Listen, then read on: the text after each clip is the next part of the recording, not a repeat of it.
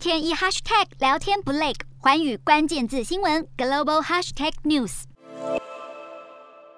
俄罗斯大举入侵乌克兰，国际间不断向乌克兰提供军备援助。美国和北约至今已经送交乌克兰一万七千枚反坦克飞弹和两千枚刺针飞弹。美国也授权其他国家可以将美制武器送往乌克兰前线。美国国务卿布林肯表示，北约正在演绎在波罗的海三国部署常驻军队。美国国防部也宣布，将再增派五百名美军至欧洲，以加强北约组织侧翼。部署国家包括波兰、罗马尼亚、德国和希腊。根据美国国防部官员消息，各国援助乌克兰的武器都是在乌克兰边境的某个秘密机场转运。这座机场已经成为运输武器的枢纽，每天最多可达十七个航班。机场地点被列为最高机密，并未提及地名。不过，有专家认为，虽然该军援路线尚未受到俄军干扰，但随着莫斯科当局加速攻势，未来军援运输恐怕日益受阻并缩减。